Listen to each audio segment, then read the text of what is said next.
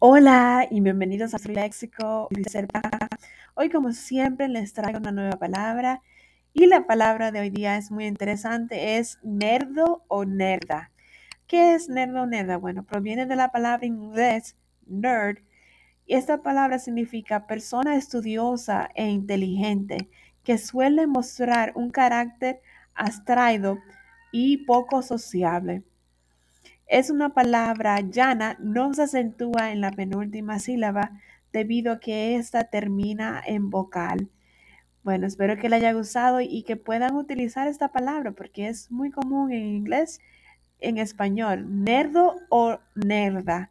Que tengan un lindo miércoles y continúen aquí con Construye tu Léxico. Feliz día. Bye bye.